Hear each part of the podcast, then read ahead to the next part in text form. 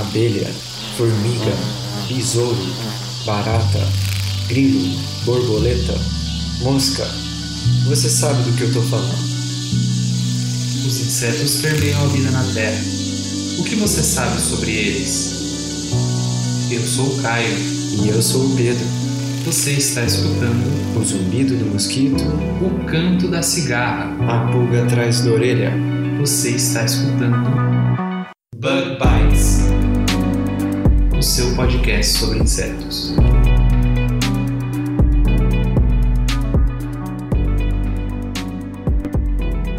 Seja muito bem-vindo a mais um Bug Bites. falando diretamente da Toca do Besouro Studios. E nessa semana a gente vai fazer um giro de notícias.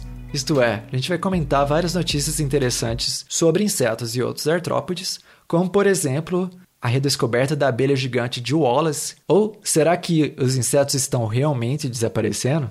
E aí, Bruno?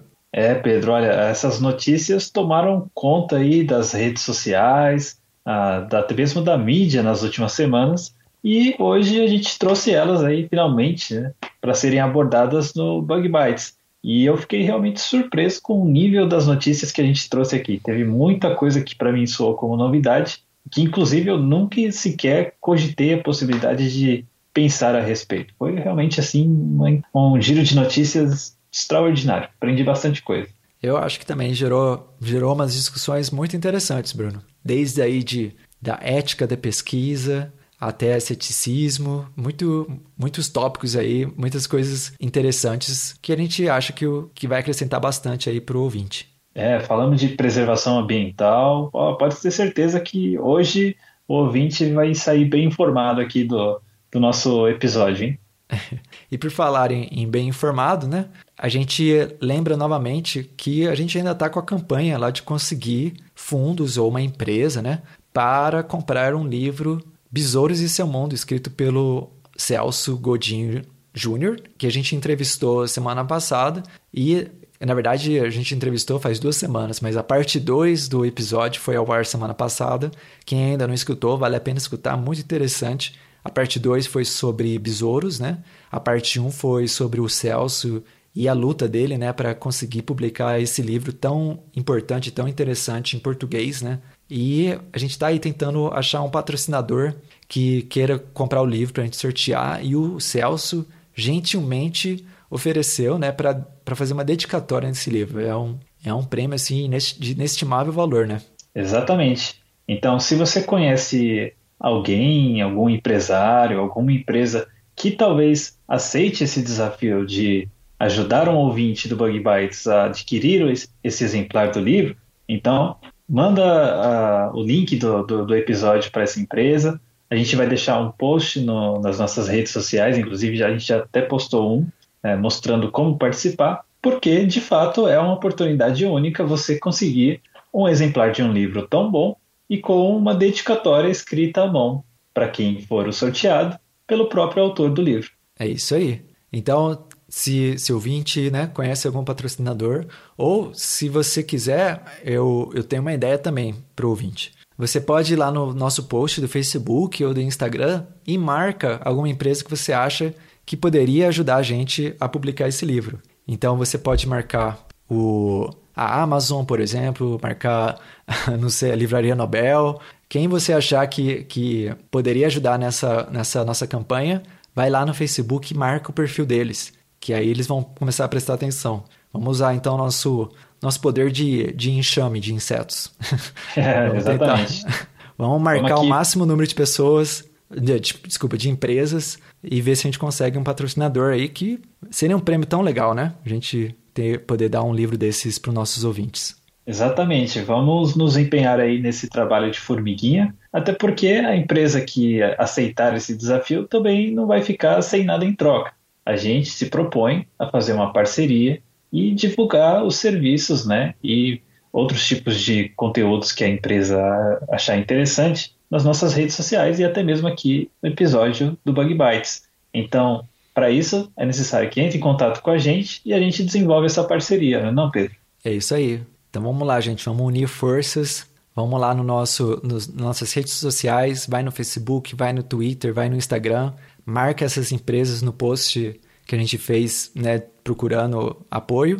E quem sabe na semana que vem a gente já tem uma notícia melhor para dar para vocês. Vamos lá, galera, porque eu, se eu pudesse, eu estaria engajado nisso daí, mas eu não posso concorrer ao livro, não, Pedro? Nenhum de nós, infelizmente, ninguém que faz parte da equipe pode concorrer para não dar marmelada. É, nem, nem nossos parentes a gente pode deixar. Bom, então, recados estão dados. Vamos então lá para o nosso giro de notícias? Vamos lá, vamos ficar bem informado hoje, hein? Vamos lá.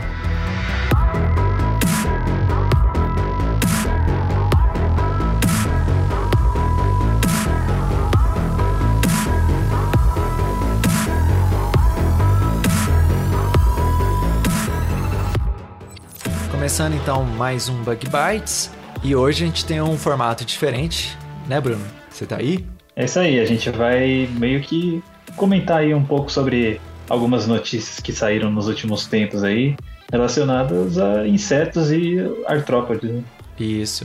E a gente tá meio desfalcado essa semana, né? A gente, quem acompanha o Bug Bites deve ter visto aí que a gente falhou na postagem no, no Facebook, nas mídias sociais, mas tem lá, né? Tem o episódio que a gente publicou semana passada, parte 2 da entrevista com o Celso, ficou bem legal. E a gente vai fazer então, vai tentar esse outro formato de notícias, assim, que a gente lê notícias interessantes envolvendo insetos ou outros artrópodes. É isso aí. E olha que a gente separou aqui algumas coisas, umas notícias bem interessantes, né? Umas coisas aí que eu nem esperava que, que eu fosse encontrar como notícia. Aliás, Aliás, essa primeira notícia, né, o Bruno, eu ouvi falar que te deixou um pouco angustiado aí, mas não pela notícia em si, mas como, como ela foi reportada em alguns canais, né? É, então, né, tem... Às vezes a gente fica feliz com algumas notícias, né, mas ao mesmo tempo o modo como a notícia ela é contada, ela meio que deixa a gente, tira a gente um pouco do sério, né? Mas para começar, vamos, vamos falar da notícia, né? Vamos lá. Essa notícia é uma notícia que ela veio lá da Indonésia, né? E ela, assim, ela viralizou muito rápido, né? O mundo inteiro começou a noticiar. Eu vi essa notícia sendo compartilhada aí no Brasil, aqui também no Japão, rapidamente, assim, impressionante. Que foi, né, o caso da redescoberta da abelha de Wallace, né? A abelha gigante de Wallace. A famosa, aliás, não tão famosa, né? Porque é uma espécie rara, Calidocoma Pluto, né? O nome científico dela. Você chegou a ouvir, o, o Pedro, essa história? Sim, sim, é muito legal a história dessa redescoberta, né? E a abelha, uhum. assim, muito bonita também, né? Eu, eu, eu vi lá, assim, ela pode parecer talvez assustadora para quem não, não, não, estuda insetos, né? Porque ela tem umas mandíbulas bem longas, né? Exatamente, mas, né? Mas, é, mas fala um pouquinho mais dessa abelha. Por que, que ela chama abelha de Wallace? Pois é, né? Então, é, para a gente entender né, esse conceito, a gente tem que voltar aí alguns anos no, no passado. Porque, assim, quem fez a descoberta da, dessa espécie foi ninguém menos, ninguém mais que o próprio Alfred Russel Wallace, né? Que, junto com Darwin, foi um dos coautores da teoria da evolução das espécies. É, muita gente não, talvez não saiba, né? Mas o Wallace, ele era um naturalista, né? E que fazia expedições pelo mundo, assim como o próprio Darwin. E durante uma expedição lá na Indonésia, no, na década de 1850, faz bastante tempo já, o Wallace acabou se, se deparando né, com um exemplar dessa espécie, uma fêmea. Né, até onde se sabe, só as fêmeas né, têm essas mandíbulas enormes. Hum. E ele ficou meio intrigado, né? Quando ele olhou assim aquele bicho, ele viu que pelas características morfológicas, né, se tratava de um himenóptero, né? mas ele ficou espantado assim com o fato dela ter essas mandíbulas grandes. Né? É, ele, inclusive, no, nas observações que ele escreveu, ele até comparou com as mandíbulas de um escaravelho, né? Porque realmente são bem desenvolvidas, né? Essas mandíbulas da, da abelha. Sim. E, e, e, logo esse achado se mostrou uma raridade, né? Porque desde que ela foi encontrada pelo Wallace em 1858, ela ficou aí sumida por quase, deixa eu ver, é, mais de 120 anos, né? Nossa. Até que, é, foi, foi bastante tempo. Até que um entomólogo chamado Adam Messer, ele também, né, estava explorando algumas da, das ilhas lá do arquipélago da Indonésia, E ele acabou encontrando alguns ninhos dessas abelhas, né? E os poucos estudos que ele fez ali serviram de base para publicar um, um artigo, né? Até onde eu sei, né? Até onde eu pude averiguar, é o único artigo, né? O único pesquisador que chegou a estudar um pouco mais a fundo, né? Essa espécie de abelha. E aí desde então, novamente, né? Isso foi ali no comecinho dos anos 80. E desde então as abelhas sumiram novamente, ficaram desaparecidas aí do, do cenário mundial até os dias atuais, né? E ficou essa incógnita no ar. É, muita gente já estava até dando a, a abelha como extinta, né? Provavelmente extinta. E, e, sabe como que essa abelha ressurgiu no, no cenário, Pedro? Foi um pouco antes até dessa notícia. Ah, é? Olha. É. Ela, por incrível que pareça, apareceu no eBay. Conhece o eBay? Ah, do site de compras lá. Tipo o Mercado isso. Livre, né? É. Um, essa abelha, ela dois exemplares né, dessa abelha eles apareceram uh, no, no site do eBay colocados uhum. à, à, venda, né? Por... Isso pode parecer um pouco absurdo, né? Mas é, é normal que uh, alguns insetos sejam comercializados né, por colecionadores Sim. em sites como o eBay, né? O eBay, isso não, não chega a ser um crime dentro do eBay, né? Contanto uhum. que as espécies não sejam espécies protegidas, né?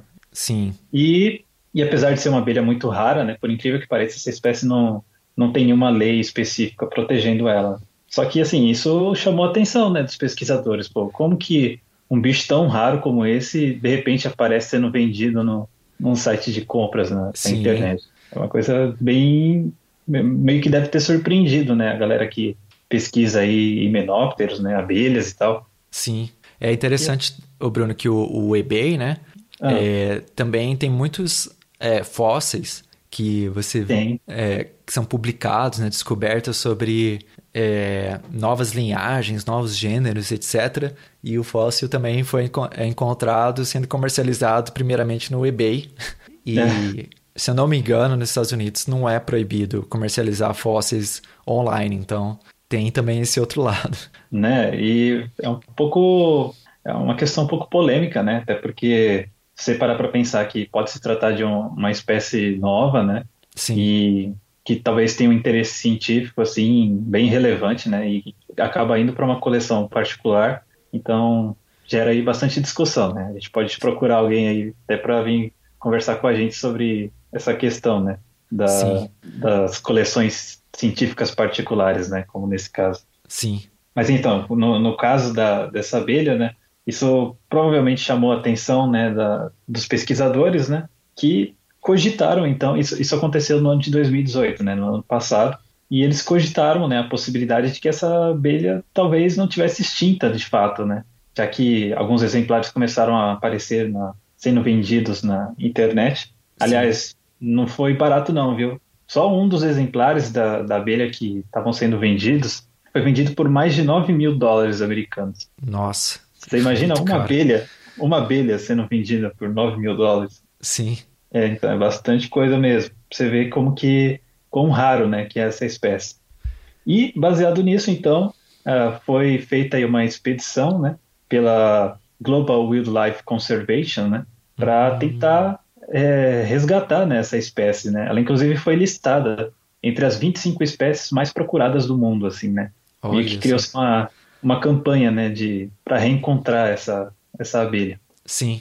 E aí, e aí no ano de 2019, né, esse ano, a expedição foi lá meio que refazendo, né, os passos do Wallace. E depois de cinco dias lá procurando no meio da mata, naquele calor, sofrimento, né, tentando achar o lugar onde a abelha né, pudesse é, ser encontrada, né, uhum. tudo que se sabe é, que essa espécie ela é meio que associada a cupinzeiros. Uhum. Então, eles estavam tentando procurar os cupinzeiros para ver se achavam né, a abelha no, no cupinzeiro. Sim. E até que, depois de cinco dias de procura, eles finalmente encontraram, né? Encontraram um cupinzeiro no alto da árvore, viram que havia um furo nele, né? Uma espécie de toca. Sim. E aí, quando eles foram olhar de perto, lá estava ela. A famosa, ou é famosa e sumida, né? Abelha de, de Wallace. De Wallace, famosa, que legal, hein?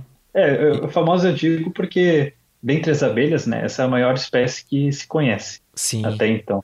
E é meio que é... interessante, né, como um bicho desse, apesar de ser tão grande assim, é, entrou nesse estado de, de raridade, né? Apesar de ser a maior abelha de todas Sim, que a gente conhece. sim. É muito interessante, sim, em vários e vários aspectos, né? Que, assim, a gente poderia desenvolver talvez um episódio inteiro sobre isso, que enquanto você estava aí descrevendo, né, como foi a descoberta, né, é, me lembrou algumas particularidades, né, que, por exemplo, existe uma particularidade de, de alguns animais que ficam muito grandes ou muito pequenos quando é, são encontrados em ilhas, né, e É, é verdade. quando você assiste esses documentários, né? Tem os elefantes pigmeus, né? É, se eu não me engano, na Malásia, né? E, e alguns insetos gigantes, né? Lá em Bornéu, por exemplo, tem uma, uma cigarra que é gigantesca também, do tamanho da mão, assim, da, maior que, que a palma da mão. Sim, e, sim. E você falou também que ela está associada com pinzeiros, e eu lembrei, né, de... é, na semana passada, né, o, o, o Celso, né, falando sobre os besouros, também é, comentou alguma coisa assim, né, de, de é, animais que são associados a cupinzeiros. Agora eu não vou me lembrar qual era o animal que ele falou, mas, mas eu sei de abelhas, por exemplo, que fazem ninhos associados a cupinzeiros. Tem formigas até que também constroem seus ninhos perto de cupinzeiro e tem animais que vivem dentro de cupinzeiro. É bem, cupinzeiro é um ambiente muito interessante, né, para se estudar. Né? O que será que eles têm tanto a oferecer assim, né, para esses esses outros inquilinos, né? Sim. É, você É, lembra até caso que, do- o, que o Ah, Celso pode falou falar. que ele, que ele tava escavando, né? Que era o cupinzeiro era. Ah, era para colocar armadilha, né? Que ele falou. Agora que eu lembrei. Isso, isso. Mas, mas tem um outro caso é, relacionado a besouros e cupinzeiro, é, o, o que eu acho mais emblemático de todos, porque ele gera um fenômeno assim, bastante interessante, que é o caso de alguns vagalumes, né, do gênero Ah, é verdade. Sim. E eles, as larvas, elas ficam, né, é, em cupinzeiros, né, elas se, se instalam em cupinzeiros que já foram abandonados, Aham. e à noite, né, elas emitem luz, né, elas são bioluminescentes, e elas atraem insetos é, em sua direção, né, no, no escuro total ali da, da região do, do Parque das Emas, lá em Goiás. Sim. E os insetos, eles são atraídos, né, e são capturados por essas larvas, né, que, que comem, né. Tadinho, é, é meio que semelhante àquela estratégia que alguns peixes de zonas abissais usam, né, que eles desenvolvem luz própria para atrair presas, né. O Sim. bichinho vê a luz piscando, quando chega perto ele é abocanhado. Sim. É mais ou menos esse princípio. Ah, E assim, é um caso interessante, porque tanto a abelha de Wallace, né, quanto ah, esses cupinzeiros com besouros vagalumes, né, é, Aham. ambos os casos você tem insetos que estão meio que ameaçados pelo fato de viverem é, em cupinzeiros, né, porque tanto, É. tanto no Brasil quanto na Indonésia você tem ali um, um crescimento, né, da, da agropecuária, da agricultura, e Sim. meio que está destruindo, né, o habitat desses é, onde são encontrados né, esses insetos aí. tem razão. É um ponto interessante. Pode fazer parte, né, da, é, da, da perda de habitat do, no Brasil, pelo menos do cerrado, né? Na Indonésia eu não sei muito bem qual que é o bioma, mas deve ser florestas pluviais, alguma coisa assim, né? Isso, isso. É, e lá o assim o, o que mais tem contato como desmatamento na Indonésia é o crescimento das florestas de para extração de óleo de palma, né? O famoso É. azeite de dendê. E lá é um problema complicado, assim. Sim, é verdade. É, a teve mi- até uma campanha, né, do que muita gente gosta do, de Nutella, né? E, a, É.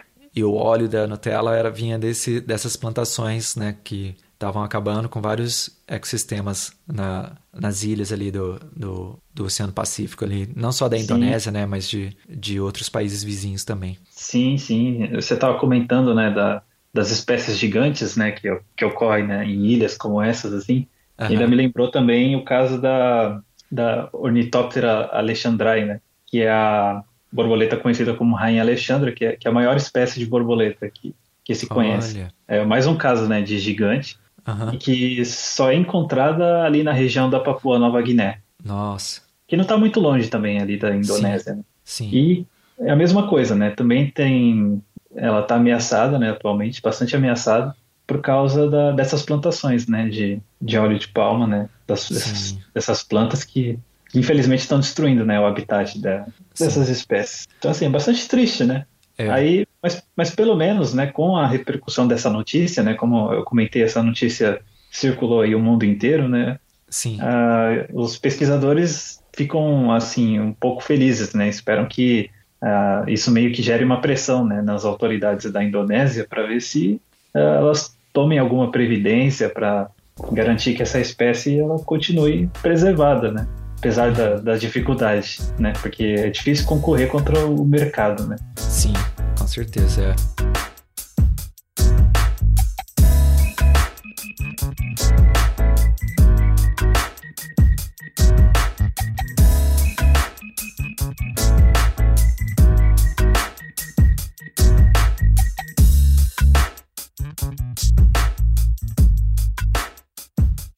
Por falar nisso, o, o Bruno, vamos passar aqui para próxima notícia que tem a ver também com sobre a pressão das pessoas e, e o, é, né, o papel da, da mídia, né, quando alerta as pessoas de alguma redescoberta, por exemplo, nesse, no caso da, da abelha de Wallace, né? Mas uhum. também tem o lado do, da, do, do alarme, assim, quando você está vendo que, que, né, que a perda de habitat e tal, que tudo isso está levando à destruição, né, a, a perda de, de espécies e de biodiversidade, né, por consequência. Sim, sim. É, você quer começar a falar um pouquinho dessa notícia que, que deu bastante mídia, né, na, bastante posts, vamos dizer assim, nas, nas mídias sociais, né? É, essa foi outra notícia aí que nos últimos, uh, nas últimas semanas, né, foi bastante compartilhada, que foi uma série de reportagens, uma série de matérias comentando né, um estudo que saiu apontando um declínio no, na, na, população de insetos né, que poderia desencadear uma extinção em massa né, dos uhum. insetos. Então, em segundo essas matérias, né, que foram todas baseadas no, no mesmo estudo, quase metade né, de todas as espécies de insetos né, que são assim importantíssimas para os nossos ecossistemas eles estão em rápido declínio no mundo inteiro, uhum. né? E disso, né, o pesquisador responsável, né, acho que se eu não me engano são é, são pesquisadores australianos, uhum. né, advertem para uma espécie de colapso catastrófico, né, Sim. relacionado a, aos ambientes, né, que esses insetos fazem parte. E o que eles dizem é o seguinte, né, que a cada ano cerca de 1% a mais das espécies ameaçadas é adicionado à lista. E, segundo eles, isso é um fator assim ligado diretamente à perda de habitat, como a gente estava comentando, uh, tanto pelo uso de, é, de monoculturas, né, plantios, plantações, quanto também no uso de desenfreado, né, e, é, de agrotóxicos e pesticidas e coisas do tipo. Sim. E aí tem a declaração aqui do, desses pesquisadores que disseram o seguinte: a conclusão é clara. A menos que mudemos nossas formas de produzir alimentos, os insetos vão ter tomado o caminho da extinção em algumas décadas. E aí, isso meio que chamou a atenção da mídia, claro, né? Porque é uma Sim. declaração meio que contundente, né? Sim. Você falar que em, pouca em poucas décadas, né, os insetos vão podem correr um risco seríssimo de, de extinção. Uhum. E gerou essa repercussão mundial. E o que, que, você acha, Pedro? Você então, acha que, é... que a gente está perto desse risco aí? Então, é muito interessante isso. E eu, e eu vou aqui colocar, né, acrescentar algumas coisinhas, mas começando, né, por, por, isso que você falou, né, de essa notícia, né, tem um tom bem alarmista, né? E é. É, mas esse tom alarmista meio que funcionou porque agora todo mundo fala, não todo mundo, né, mas muita gente começou a prestar atenção, né, sobre por que, que as pessoas estão tão preocupadas se os insetos desaparecerem, né? Estão procurando saber, estão compartilhando, né? Você é, começa a cultivar uma empatia das pessoas maior pelos insetos. É verdade. E tem um artigo muito interessante do, do Ed, Ed Young, né? Que ele é... A gente já falou dele até antes no, aqui no podcast, né? Ele, ele é um, um jornalista de divulgação científica, né?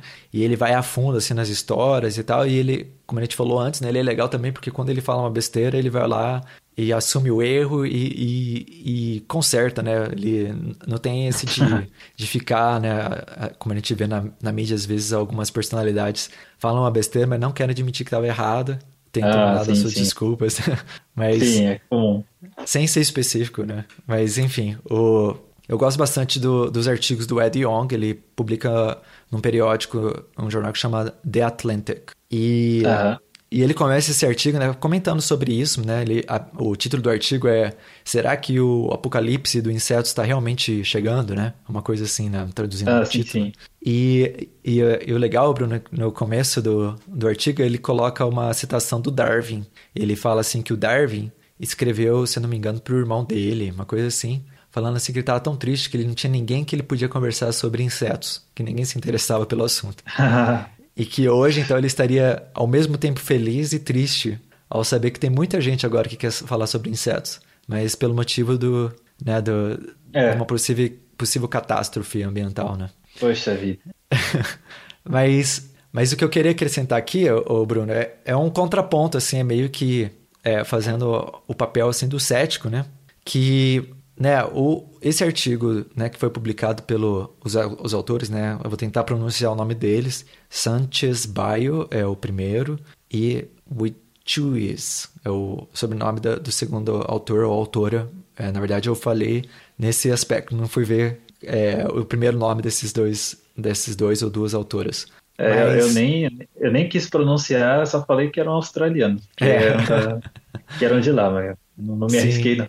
Então, eu eu estava lendo aqui o artigo do, do Ed Yong, né? E ele fala o seguinte, assim, que ele conversou com cientistas da área, né, entomólogos e tal, e ele falou assim que é muito difícil dos insetos desaparecerem em algumas décadas, que é mais que, é, que se os insetos desaparecerem em algumas décadas, os seres humanos vão ter desaparecido muito, an muito antes disso, né?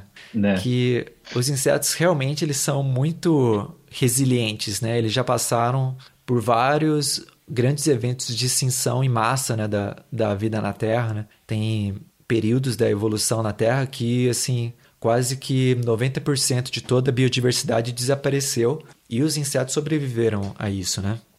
É... São guerreiros. São guerreiros, é. Tanto que a gente fala, né? Se a gente for pensar na barata, né? Quanta gente já não falou na barata sobrevive a radiação, sobrevive temperaturas Sim. extremas é, eles são muito é, resilientes né, a, a, a mudanças é, físicas e químicas da, da Terra. Mas sim, sim. o que o Young ele aponta né, é que esses estudos, né, o que fizeram esses dois autores, eles procuraram estudos que falavam sobre extinção. Então já tem um viés nesse estudo, né? Eles olharam ah. estudos que olham declínio de insetos, não os estudos que olham estabilidade, por exemplo. Uhum. E aí eles fizeram uma extrapolação, né, baseado nesses estudos, né, na medida que estava desaparecendo espécies, de acordo com esses estudos, fizeram uma extrapolação para para todo o globo. Mas aí vem o segundo viés também, né, que o, dos 73 estudos que eles é, analisaram, a maioria fez coletas na América do Norte e na Europa. Então, será que são particularidades desses, dessas regiões do globo que estão levando à extinção locais de espécies de inseto? Ou será que é algo mesmo, um fenômeno global? Então, assim, não, não, uhum.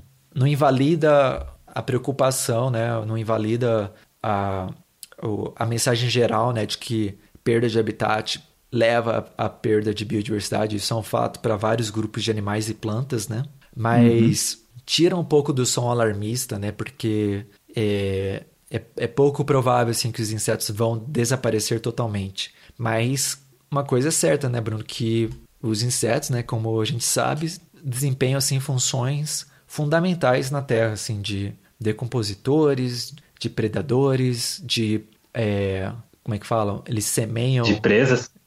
Presas, é.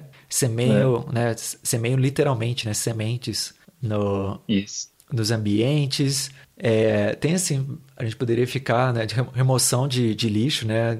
Ah, tem o caso clássico também, né? Da, da, tem dois casos que me vêm à mente, né? Um que eu já falei antes, em Nova York, né? Eles mostrando que se as formigas desaparecerem, é, vai ficar mais lixo no chão da, das ruas de Nova York e vai crescer a população de ratos. Porque as formigas, elas, elas são muito eficientes em remover matéria orgânica do chão. E, uhum em outros ecossistemas, né, como na savana africana, a gente tem o besouro rola-bosta, que também tem uma função fundamental lá em remover né, fezes da megafauna lá, né, dos grandes elefantes e, e, outros animais, né? Então, assim, essas são algumas funções, né? a gente pensar em polinização, vai, a gente pode ficar um, um dia inteiro falando só de como os insetos são importantes para a vida na Terra. Então, assim, mesmo só diminuindo a biodiversidade já pode causar muitas catástrofes, né? Muitos desequilíbrios que afetariam a vida dos seres humanos. Então, assim, é legal que muita gente está prestando atenção, mas a gente tem que reconhecer que realmente tem um tom um pouquinho alarmista do jeito que essa notícia foi, foi publicada, né? É, a preocupação com os insetos ela é bem-vinda, né? Só que a gente tem que tomar cuidado para não criar uma, uma expectativa que, que não é real em cima das pessoas. Porque Sim. isso acaba gerando desapontamento, né? Quando se mostra inverídico, né? Que não é. Sim. Aí, de repente, as pessoas que estavam ali preocupadas começam a pensar: ah, então a coisa não é tão séria assim. E às Sim. vezes isso pode até desencadear um efeito contrário, né? De, Exato. Ou, ou, da não preocupação, porque ah, parece que é uma, uma realidade que está muito distante. Sim. Mas é, é igual você tinha comentado, né? É, esses estudos, né, eles apontam realmente um declínio em alguns locais e regiões específicos, né? Sim. E embora, por exemplo, no Brasil, alguns estudos talvez ainda sejam inconclusivos, né? Não significa que isso não está acontecendo, né? A gente só não consegue afirmar é, com toda certeza de que essa, isso vem acontecendo e, e pelos mesmos motivos que essas matérias andam afirmando. Sim. Mas pode ser uma realidade, a gente não sabe. A gente precisa aí de, de mais pesquisas, né? Inclusive de mais pesquisadores também, porque para abranger todo o território brasileiro, toda Exato. a diversidade de fauna do Brasil, que é uma das mais ricas do mundo, é extremamente complicado. Por isso Exato. que a gente precisa de mais entomólogos, né?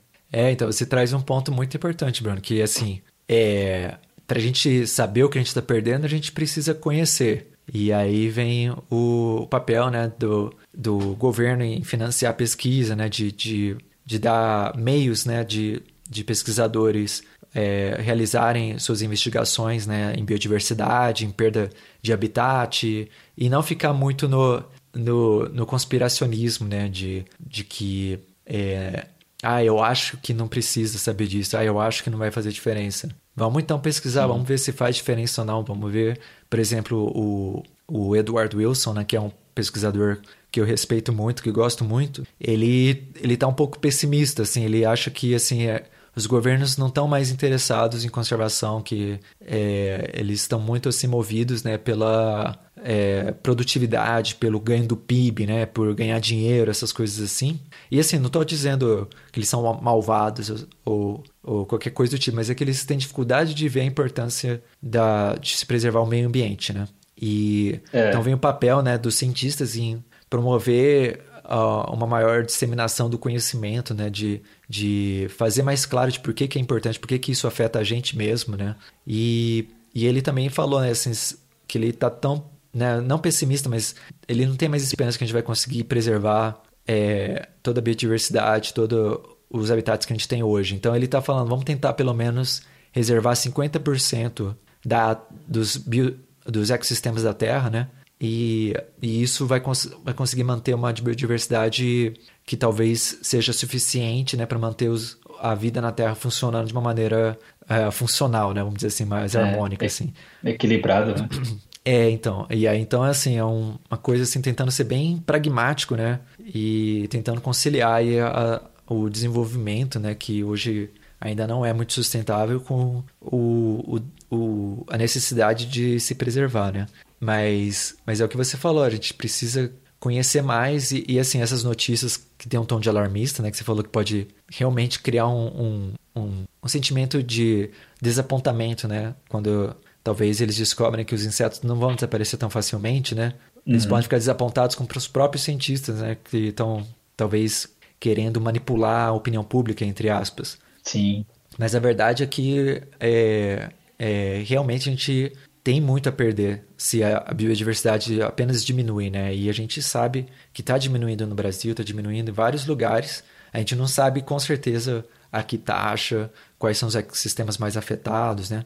Mas a gente tem uma ideia pela perda de habitat, por exemplo, no Cerrado, que o Cerrado está perdendo muito do seu, do seu, da sua diversidade, da sua, da, das suas espécies, né? Sem falar da uhum. Mata Atlântica, da Amazônia e por aí vai, né? Sim, Mas sim. É uma discussão interessante. É... E, e, toda essa questão né, de conscientização é importante, né? Mesmo que a pessoa, ela, por exemplo, um ouvinte aqui do Bug Bites, mesmo que ele não venha se tornar um entomólogo, mesmo um pesquisador de biologia, é importante que ele se conscientize a respeito da importância que esses animais exercem.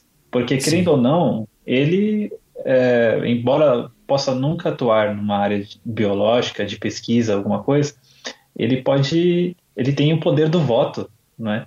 Uhum. Que é extremamente importante para eleger as pessoas que vão administrar uh, assuntos de interesse de preservação ambiental. Sim. Então, é extremamente importante a conscientização né, nesse respeito, assim. Sim. E, e, por isso que eu fiquei até meio triste quando eu vi uh, um youtuber aí muito famoso até no, no YouTube brasileiro, Uhum. Que ele estava comentando né, sobre essa questão da essa, essa descoberta, redescoberta recente da abelha de Wallace. Uhum. E assim, ele, ele tem um. Como que eu posso descrever? Ele tem assim um, um nojo, assim, sabe, uma, uma fobia de insetos, assim, muito extravagante. Uhum. E quando ele fala dessa abelha, né, ele fala assim de um tom bem meio que depreciativo, sabe? Meio Sim. que ah, por que, que esse animal precisa ser redescoberto? Seria melhor se tivesse extinto. Ah, talvez não. Ele até chega a perguntar, né? Será que vale a pena mesmo lutar para preservar esse inseto, né? Eu tava vendo isso assim, meu Deus, ficando. É, porque é, é, incrível que, que as pessoas elas tenham, sabe, esse pensamento de que ah, os insetos eles são ou transmissores de doenças, ou eles vão nos fazer mal, ou eles só servem para funções que não acrescentam em nada, sabe? Sim. É muito triste que isso aconteça, porque querendo ou não, acaba afetando no interesse que as pessoas têm sobre eles e, e isso acaba refletindo, né, em possibilidades de preservação no futuro. Então, se a pessoa começa a ter essa visão distorcida a respeito dos insetos, Sim. ela primeiro não vai se interessar e segundo, se eles sumirem, é, para elas não vai fazer diferença alguma, né? Elas vão ficar até felizes né, se eles desaparecerem. Sim. E, e já existe né, esse preconceito na, na sociedade assim, com relação a insetos, né? Quer dizer, eu pelo menos estou afirmando isso com base na minha experiência pessoal. Uhum. É, então vem de todos os níveis, né? De, do voto, mas também da pessoa, né? De você, do seu papel na sociedade, né? De, de você lutar também, porque às vezes esperar pelo governo pode ser muito decepcionante, né? Então você organizar sociedades que representam, né, um, um setor do, da população, né, uma sociedade que, por exemplo, o Centro de Estudos lá da, de Entomologia que o Celso fundou, né? Sim, ou sim. É, nos Estados Unidos tem bastante, né? É, sociedades de naturalistas, né? Enfim, organizações assim sem fins lucrativos, né? Que é, não são também ligados ao governo, mas que a missão é, é, justamente fazer esse papel que o governo às vezes fala em fazer, que é de educar, de, de promover feiras de ciência, de dar palestras, de ir a empresas para conscientizar as pessoas do que que por que, que é importante preservar e, sair um pouco do lugar comum, né? Não é preservar porque o, o bichinho é bonitinho, a gente precisa ter ele no futuro mas ir além, né? Mostrar o valor, né? às vezes até o valor econômico, né, de você preservar, que é, às vezes é o que convence melhor. E é isso, né, é, é você exercer seu papel de cidadão e, e sair atrás, né, de, de medidas ou de, de ser proativo, né, de você faz seu papel como cidadão ao votar, mas você não pode ficar também esperando que tudo aconteça por meio do governo, porque a gente está vendo aí, por exemplo, que não acontece, né? Então, é, exatamente. Fica aí uma, uma, uma reflexão aí para todos nós aí. É isso aí. Então fica esse recado aí para o ouvinte do Bug Bites, porque o futuro, né, tanto da nossa natureza, da nossa fauna, ele realmente depende muito, né, do que cada um absorve de conhecimento. Então, continue ouvindo a gente e vamos aí, quem sabe, lutar para um futuro melhor, né? É isso aí. preservação, que realmente está complicado, né?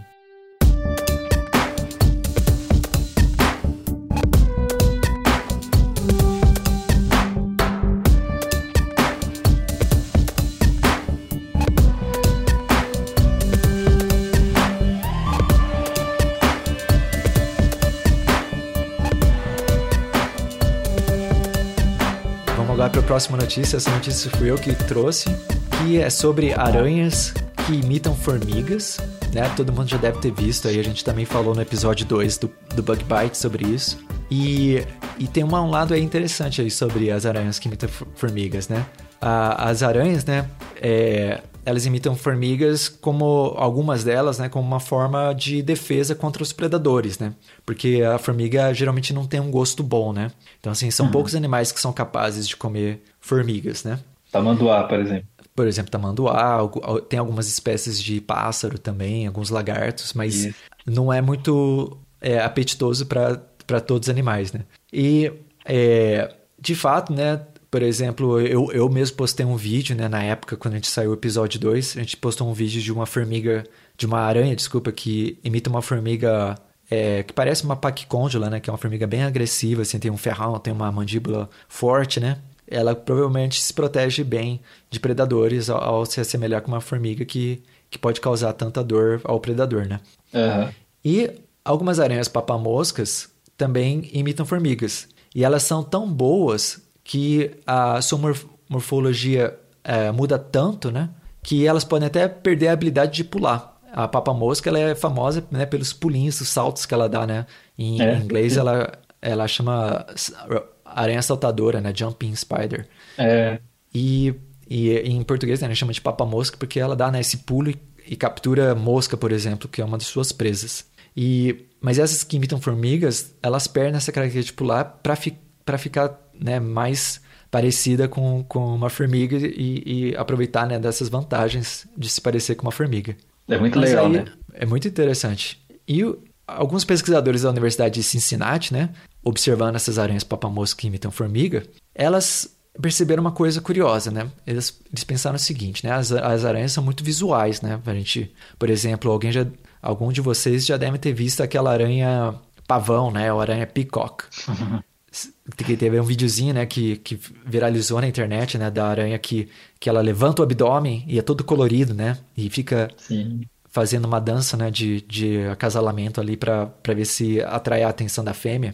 Muito bonita, né, por sinal. Muito bonita, assim. Se, se o ouvinte nunca viu, a gente aconselha a dar uma olhada, a aranha peacock. Peacock é a palavra em inglês para pavão. E, e aí os, os pesquisadores ficaram pensando assim, né, as aranhas são tão visuais, né, tal quando ela vai procurar um parceiro sexual, né, que elas fazem essas danças, né, tal, elas precisam identificar umas às outras como aranhas, né? Mas uhum. Como que ela vai achar um parceiro sexual se elas estão imitando formigas, né? Será que isso atrapalha? Né? No meio de um monte de formiga, né? Como que vai fazer para achar um parceiro? Ex exatamente. Aí foi isso que a, a Alex Dodson e seus coautores, ela, eles é, fizeram um estudo com uma análise geométrica que é, busca né, ver a, a, as características de um, de, do organismo né, de uma maneira mais neutra, né, é, para ver se as aranhas da espécie Cinemosina fórmica, elas é, o que, que elas fazem né, para lidar com esse problema? Né? Será que elas se parecem tanto com formiga que pode confundir um parceiro sexual? Né? E, e essa, formiga, essa aranha em particular, né, do gênero Cinemosina, elas imitam formigas de dois gêneros durante o seu ciclo de vida. Elas imitam formigas do gênero Crematogaster quando elas são mais jovens. E a Crematogaster, alguns de vocês conhecem, são aquelas formigas que o abdômen tem um formato de coração invertido, assim, se você tiver curiosidade uhum. um dia ver, essas são as Crematogasters. E quando elas são adultas, essas aranhas imitam camponotos, que são as, fam as famosas formigas carpinteiras. E aí, por essa análise geométrica, eles encontraram o seguinte, que quando jovem, a imitação dessa aranha é, é, é boa de, de, todos os ângulos. Elas realmente imitam Crematogaster muito bem. Mas quando elas são adultas, né, e elas são elas têm é, maturidade sexual, né, elas vão procurar por parceiros, a uhum. imitação ela é muito boa se você olha a aranha por cima. Mas de lado, ela mantém características que são típicas de aranha, que são típicas ah. né, da, da, ah. espécie. Olha que interessante, né? Então, para é. não confundir tanto o parceiro, de ladinho elas se parecem mais com, com aranha, mas de cima, né, que é quando onde o predador talvez vai identificar ela uhum. como aranha ou formiga, ela parece mais com formiga. Olha que interessante. É muito interessante, né, o Bruno? E uma coisa. Sim, sim. Pode falar. Não, pode falar. Pode continuar. Tá, eu, não, eu ia falar assim que uh, uma outra coisa, né, que, que os pesquisadores levantaram é que, tá, você tem uma semelhança né, lateral como formiga, é, como aranha, desculpa, e, e em cima como é, formiga. Mas aí tem um outro problema.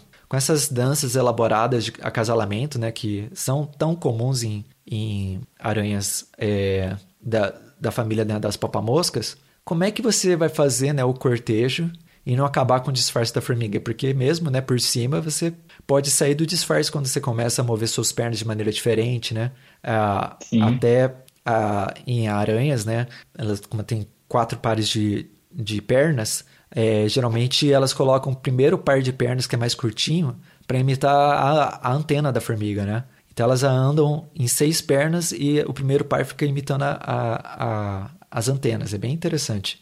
Então, uma hipótese né, que esses pesquisadores levantaram é que talvez o cortejo pode ser feito num lugar escondido, né? um lugar onde os predadores não vão ver, ou até embaixo da terra. Uhum.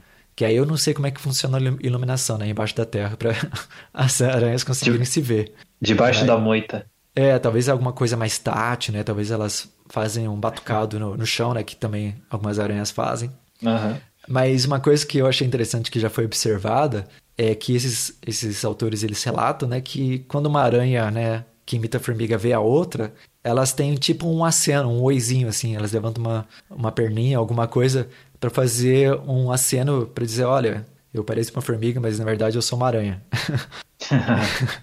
e aí a outra responde da mesma maneira, responde com o mesmo aceno. Então tem aí umas pistas aí de como é que talvez elas se identificam, né, dentre é, é, formigas, né? É quase que como uma sociedade secreta. É. Porque, que nem os maçons, eles têm aqueles cumprimentos, né, que ajudam a identificar um outro maçom, né, caso eles se encontrem assim, só pelo aperto de mão, né? Sim. Exatamente. E aí as formigas desenvolveram esse aceno para se identificarem. É bem, bem interessante mesmo, né? É muito legal. Você sabe que eu nunca tinha me questionado, né? Eu achei bem interessante a sacada que, que esses pesquisadores tiveram. Porque, por exemplo, se você pensar em insetos, né? Por exemplo, um inseto de difícil localização, assim, como um bicho-pau, por exemplo. Uhum. É, é, interessante você parar para pensar como que um bicho-pau consegue reconhecer a um parceiro, né? Sim. Na, que, tá, que tá ali camuflado no meio dos galhos. Só Sim. que assim, no caso dos insetos, a gente até compreende é, que eles conseguem encontrar os parceiros porque é bastante comum o uso de feromônios, né?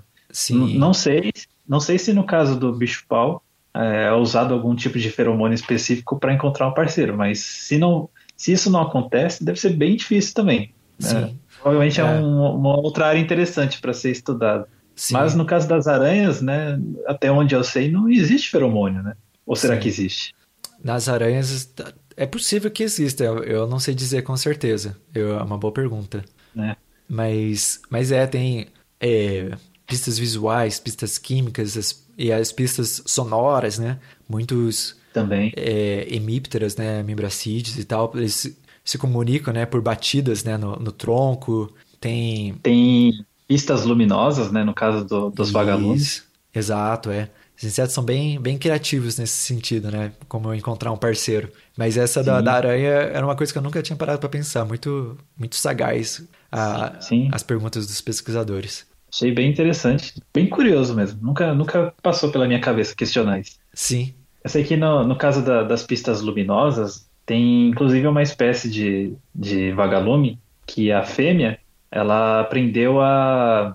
Não, não sei se é a fêmea ou se é o macho agora, não, mas o, o que realmente é interessante nesse caso é o seguinte: é que a, a, ele, ele, ela, o vagalume aprendeu a sinalizar a, o mesmo tipo de sinal que é emitido por outra espécie. Ah, sei, sei. Uhum. E aí, quando essa espécie ela é atraída, né, achando que é o seu parceiro, na verdade ela é devorada. Sim. Então é assim um, um caso bem interessante, né, de, de como que uma espécie aprendeu o sinal de outra para atrair e só que com o objetivo de, de atacar como é. presa, né? Isso. O, o, o vagalume que se aproximar. É realmente bem curioso isso. Sim.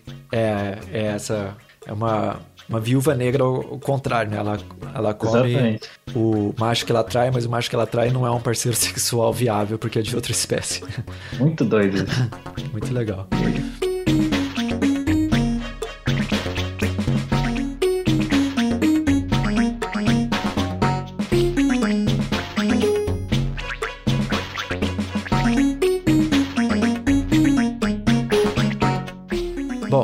E eu vou aproveitar aqui o gancho para comentar uma outra notícia que, que apareceu. Essa é uma notícia aí um tanto quanto polêmica. Ela vai levantar aí uma questão sobre os limites da, da ciência. Que acho que não vai ser nem eu ou o Pedro aqui que vai responder essa questão, mas que serve aí de reflexão pro, pro ouvinte. Porque até eu também não sei o que pensar, né, a respeito desse caso. Aham. Que tem a ver com a descoberta de um novo gênero, né, uma nova espécie de aranha caranguejeira. Você ficou sabendo dessa história lá na Malásia, Pedro? Eu vi, eu vi a, a manchete, mas eu não li sobre a notícia. É uma aranha bem Então. bonita, né? Exatamente, uma aranha com as pernas com cores azuladas, metálicas, assim, sabe? Até que até aqueles que, que geralmente não gostam muito de aranhas, né? é, Aham. Acho que vão admitir assim que essa é uma aranha com uma beleza bem particular. Apesar de ser uma aranha caranguejeira, né? Que geralmente Sim. bota medo em muita gente, mas é um medo injustiçado. A maioria das aranhas caranguejeiras não são assim de interesse médico. Sim. E o que aconteceu foi o seguinte: ah, existem eh, recentemente, né, dois pesquisadores. Eles publicaram um artigo descrevendo esse novo gênero, né, nova espécie de aranha, que eles batizaram de um nome bem estranho, Birupis simoroxigorum.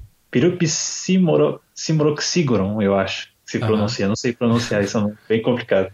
E foi escrito esse artigo comentando sobre, descrevendo, né, essa nova espécie. Só que começou a se desenvolver uma polêmica em cima disso, porque os dois exemplares da aranha que esses cientistas usaram para fazer a descrição parece que tiveram ali uma origem ilegal. Eles foram capturados por caçadores de aranhas que aconteceu o seguinte, tem dois fotógrafos que eles estavam ali explorando né, algumas das florestas da Malásia e eles encontraram essa aranha bem diferente, fotografaram, colocaram, né, compartilharam essa, esse achado deles num site de fotos Aham. e lá no site de fotos, né, eles marcaram a localização de onde eles tiraram a foto. E o que parecia ser uma ideia boa, né, uma, uma iniciativa que até muita gente recomenda, né, para ajudar a mapear as espécies, acabou servindo como ah, uma isca para atrair caçadores de aranhas. Então, eles viram lá o endereço ah, onde aquela aranha estranha, diferente, tinha sido encontrada e foram atrás. Só que, assim, como eles são comerci- comerciantes de aranhas, de espécies raras, né, isso não é uma coisa muito legal, porque acaba violando, né, a legislação da Malásia de proteção à fauna. Foi considerado Que- biopirataria. Exatamente.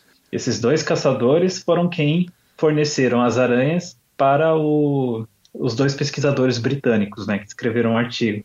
E assim, eles forneceram essas aranhas, assim, sabe, questão de semanas depois que, o, que os fotógrafos registraram pela primeira vez aquela espécie. Então, teve até um relato do fotógrafo depois que ele ficou, sabe, meio que arrependido de ter postado a, a foto da aranha com a localização, porque Sim. acabou servindo de pretexto para atrair é, esses colecionadores que, infelizmente, né, não respeitam a, as leis, né, a legislação que protege esse tipo de fauna naquela região Uhum. e acabam, ah, inclusive, podendo né, colocar em risco essa espécie que a gente não sabe, principalmente por ser uma espécie nova, a gente ah, não conhece direito as suas populações, a gente não sabe se é uma espécie que está ameaçada. E, Sim. infelizmente, isso tem prejudicado né, diversas espécies de, de aranhas ah, ali naquela região da Ásia, também em outras partes do mundo. Sim. Então, fica aí realmente uma polêmica, né? Será que esses pesquisadores aí fizeram uma boa contribuição? É, então, uma boa pergunta. Assim, superficialmente, né, se a gente for pensar, né, que é, era uma aranha nova para a ciência, né? Os experts, às vezes, né, não estou dizendo que esse é o caso específico desse caso da Malásia, mas muitas vezes os experts, os, os especialistas, né, num, num grupo de animais é, que tem, né, o que pode é, identificar uma espécie nova, que pode descrever essa espécie e, e fazer ela conhecida da ciência, muitas vezes não está presente no país, né? Tem muitos grupos de, de artrópodes que é, você precisa mandar, por exemplo, para o exterior para o bicho ser identificado porque não tem nenhum especialista na região, né? E sim. Então, assim, será que é, foi errado descrever a aranha? Não sei se foi errado descrever a aranha, mas a maneira como a aranha foi, foi é, obtida, né? Aí sim, realmente foi errado. Porque foi É. de, de caçadores de aranha, então eles não se deram nem ao trabalho né, de procurar a legislação do país, de procurar um colaborador no país, né? Às vezes é, é importante, né, para o país ter um, um dos seus cientistas envolvidos, né, na, na descrição da sua própria biodiversidade, né? Então, assim, realmente foram um pouco infelizes no, na maneira de obtenção desse espécime. É, é, infelizmente, né, eu imagino que um pesquisador, ele, quando ele se, ele se vê diante, né, de uma potencial descoberta, assim, bem importante, como a descrição de uma espécie nova, às vezes ali na, naquele ânimo ele acaba meio que não dando tanta atenção a esses detalhes, né? Sim. Então isso é uma coisa que eu, eu, acho que o pesquisador assim ele tem que tomar bastante cuidado, porque Sim. ele pode acabar tomando uma, uma decisão, tomando uma atitude que provavelmente vai acarretar em arrependimento futuro. Sim. Acho que acontece bastante, né? Ah, sim, é. Não, agora a gente falou do, do, do eBay, né? Isso. Ah, ou quando você compra coisas do eBay, né? Você não sabe bem a procedência. Pode ter Exatamente. a mesma discussão, né? De, de ética, né? Do pesquisador. Tudo bem que o produto final é, é uma contribuição à ciência e ajuda a catalogar a biodiversidade e tudo mais, mas os meios também são importantes, né? Para você não encorajar é, medidas ilegais ou, ou, nesse caso, tráfico de animais e tal. É, exatamente. E meio que fazendo um paralelo com o caso da, da abelha gigante de, de Wallace, que a gente comentou, uhum. é, não foi divulgado aonde que, a, que o, o, esses exemplares mais recentes foram encontrados, né? Uhum. Então, meio que já prevenindo que esse tipo de coisa acontecesse, né? Sim. Porque no, e no caso da abelha de Wallace é ainda mais grave, porque a espécie ela não tem nenhum tipo de proteção especial, sabe? Sim. Então, quando ela foi colocada à venda no eBay, uh, não, não se estava cometendo nenhum crime, né? Sim. Porque não existe nenhuma lei específica protegendo aquela espécie, né? Mesmo ela estando ali vulnerável. Sim. E que fica mesmo é a questão ética, né? Porque Sim.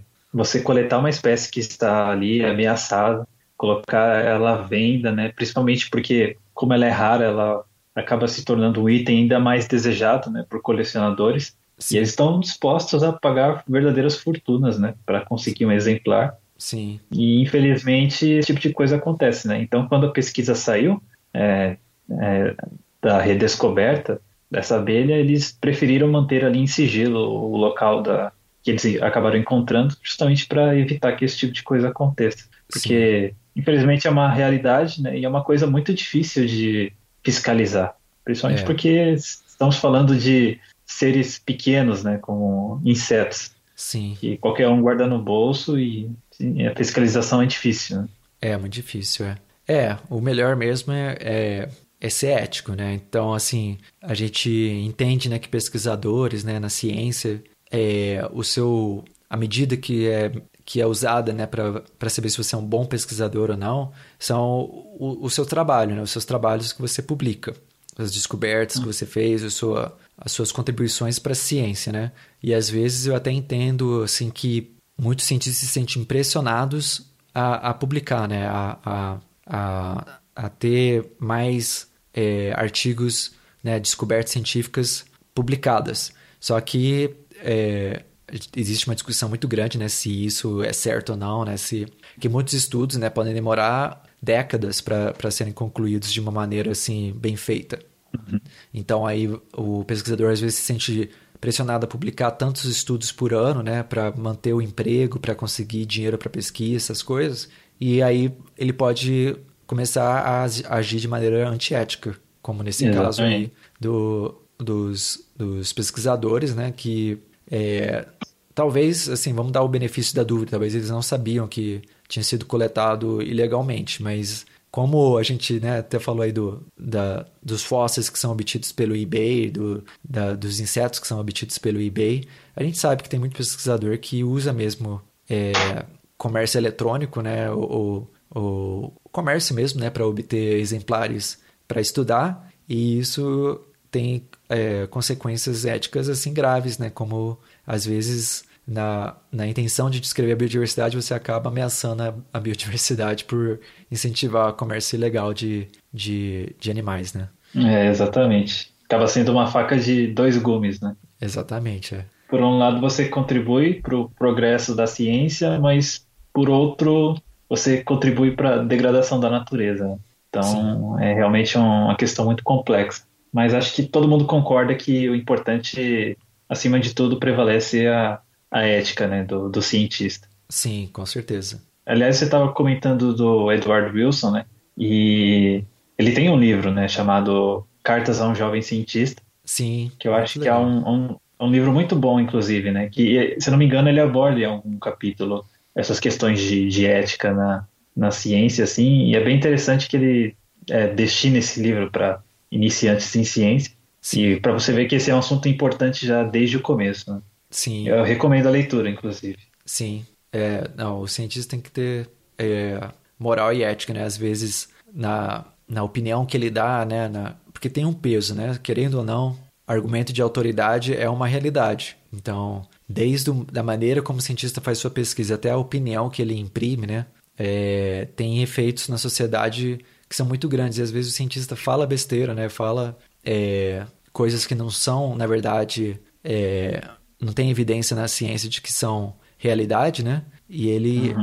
dá a sua opinião em público e tal, e as pessoas vão levar a sério porque ele tem um gabarito, ele tem um. um não um gabarito, né? Como é que se fala isso? Uma, um currículo, né? Um, é. Um, um, um, lugar na sociedade que, querendo ou não, tem um destaque quanto a, a, a ao peso das coisas que ele, que ele, ele ou ela falam, né? Então, uhum. é, ética é muito interessante, muito, é muito interessante, mas muito importante também.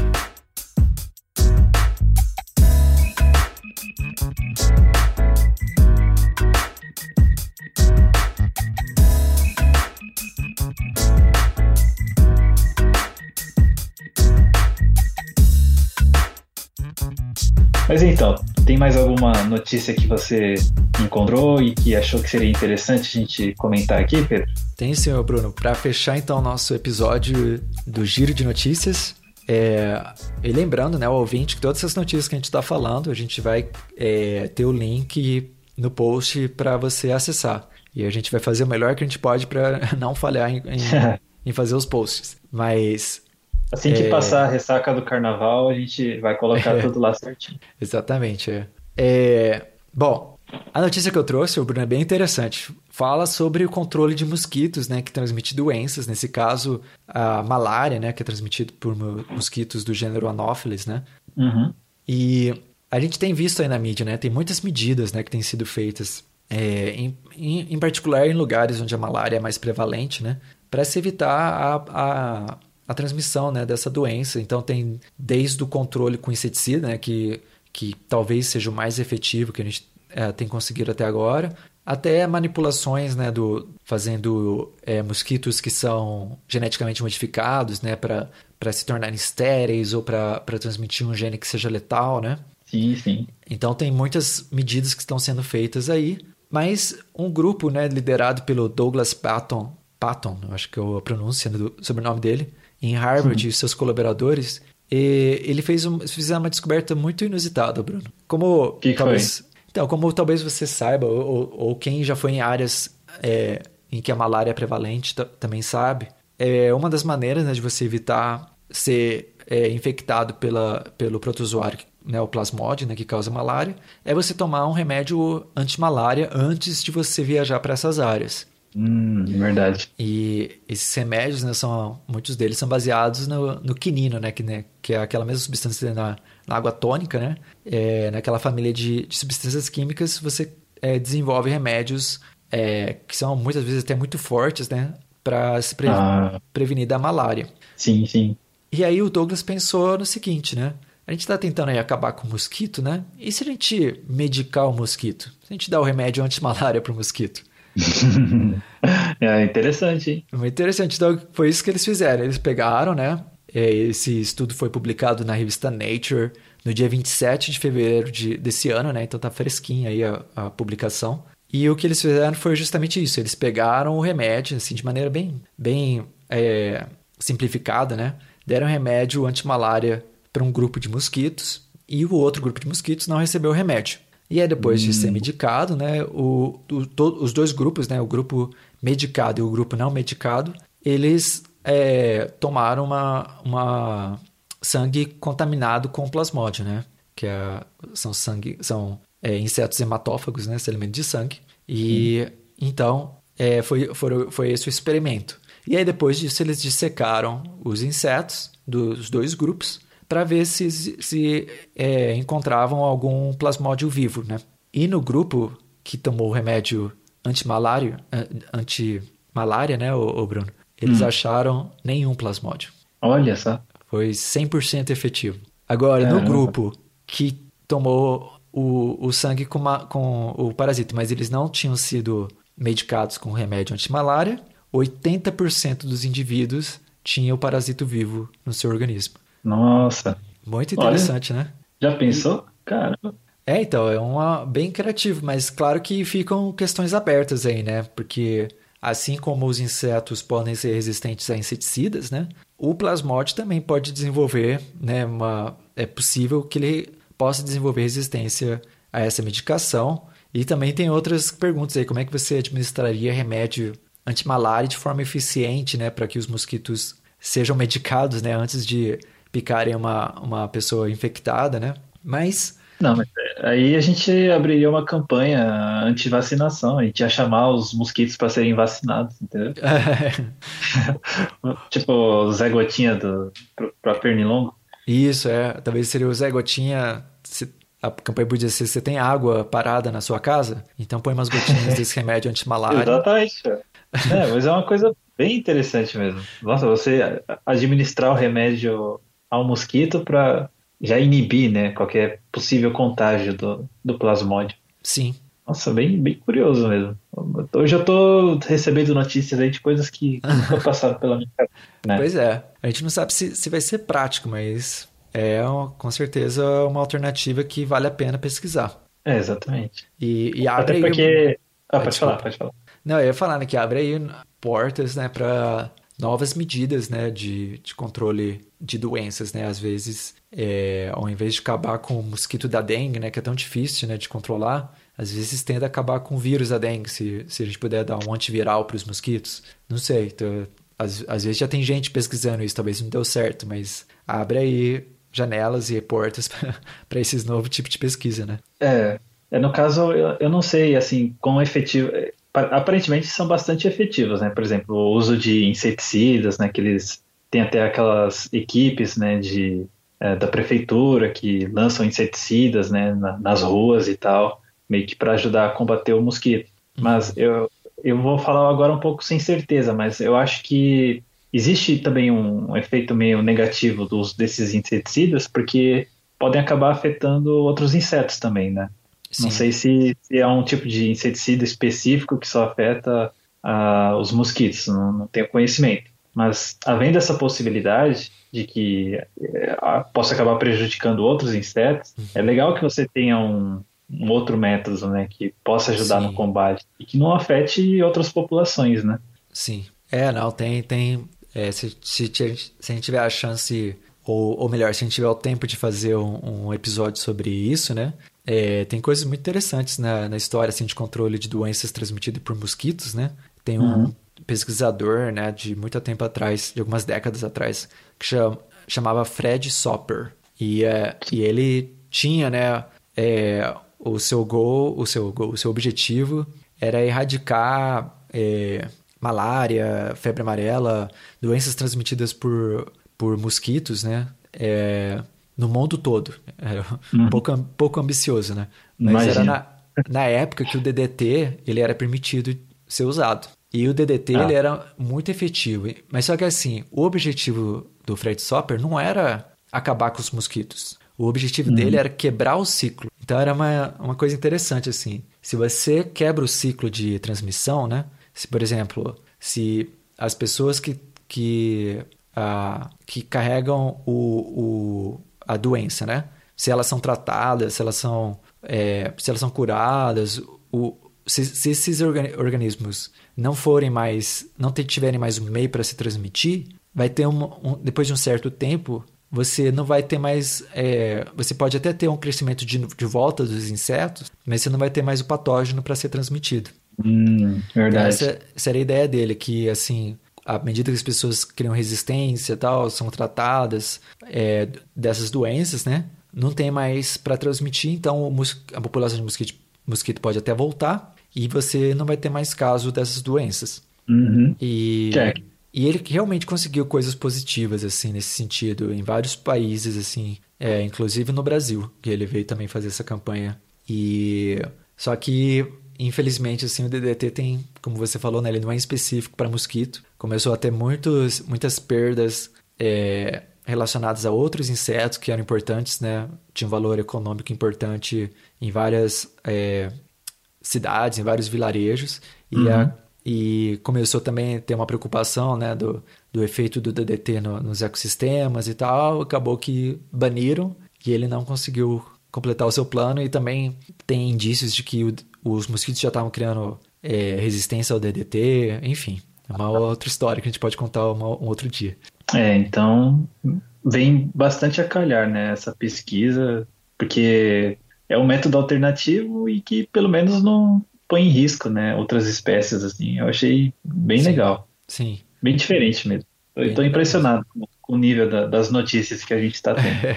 Tomara É, que, então. que mais notícias interessantes assim surjam, continuem surgindo aí a respeito de, de insetos. É o giro de notícias que, quando for publicado esse episódio, vai ser o giro de notícias pós-carnaval para as pessoas voltarem à rotina. Giro de notícias de cinzas. De cinzas, é. Bom, então é isso. Acho que a gente pode fechar nosso episódio de hoje. A gente espera que o ouvinte tenha gostado né, desse formato do giro de notícias. É, E é, a gente volta então na semana que vem, né? É isso aí. O, a gente vai esperar para ver aí a, o que, que os ouvintes acharam. Comentem aí na- nas nossas redes sociais. Mas eu já adianto que eu gostei bastante. Aprendi bastante coisa aí com esse giro de notícias. Muita, Achei- muita informação nova. Achei que ficou, achei que ficou legal também. Então, se o ouvinte gostou, manda pra gente um e-mail, manda pra gente uma mensagem, que a gente faz mais desse tipo de episódio. É isso aí. Eu, eu falei que eu gostei, mas eu, eu sou suspeito para falar. né? Então a gente conta aí com, com a participação de vocês. É isso aí. Então tá, um abraço então pra todo mundo. Até semana que vem. Tchau. Tchau, pessoal. Até mais.